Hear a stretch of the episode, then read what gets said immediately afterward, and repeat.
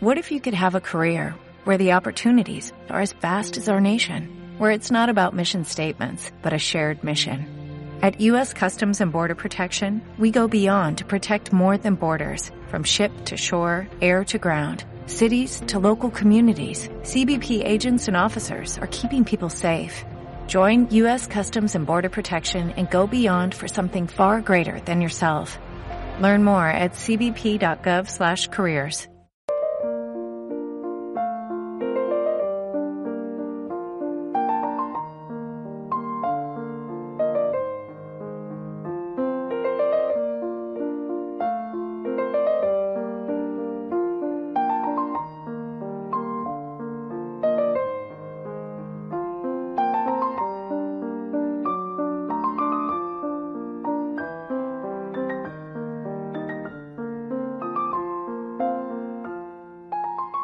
Amigos, bienvenidos una semana más a Palabra que da vida, bienvenidos una semana más en este tercer domingo de Pascua, una semana en la cual la palabra de Dios eh, nos habla de algo muy importante. Primero comienza con una de las apariciones de Cristo resucitado en ese contexto de Galilea donde estaban los apóstoles eh, pescando con, con, dificultades y gracias a que el Señor se aparece tiene lugar un pequeño milagro, pero sobre todo lo importante viene después. Eh, si en una ocasión semejante Pedro le había dicho a Jesús que, eh, que se alejara de él porque era un pecador y él se merecía ser servido por alguien más bueno, más santo que él, eh, en esta ocasión el Señor va a aprovechar para, entre comillas, saldar una vieja cuenta con su amigo y discípulo Pedro.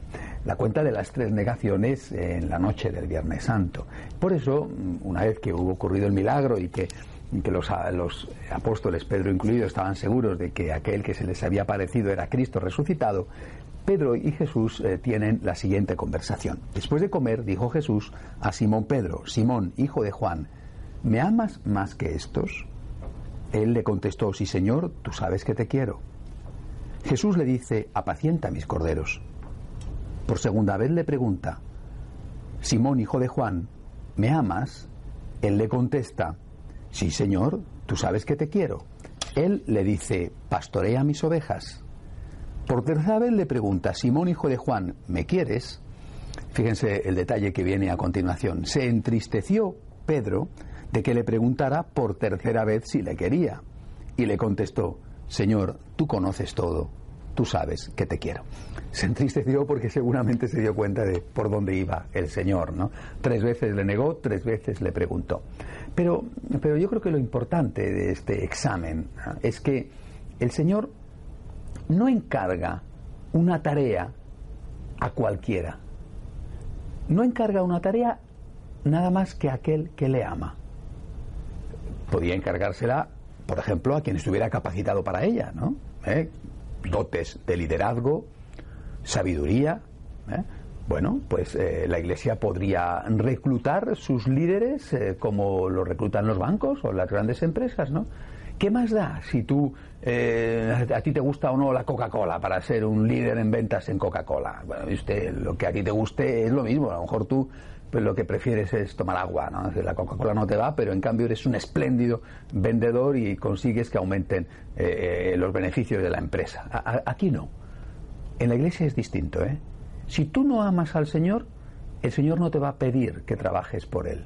Ahora bien, si le amas, entonces te pide que trabajes, lo cual son dos cosas complementarias. Primero, si no le amas, no hagas nada, ¿eh? porque el apostolado solo lo puedes hacer si le amas. Aquí no es, esto no es como otra empresa eh, o como una empresa, porque en realidad esta no es una empresa. ¿eh? Aquí solamente se puede estar si hay amor a Cristo, no al reino, concepto abstracto, ideologizado, sino a la persona de Cristo. Tú me amas a mí, ah, entonces trabaja por mí.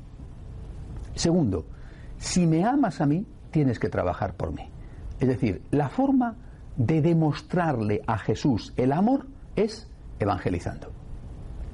Pastorea mis ovejas, cuida de mis ovejas. Continúa la obra que yo he empezado. Si me amas, te puedo pedir un favor. Y el favor que te pido es que trabajes. Y si no me amas, no te puedo pedir un favor.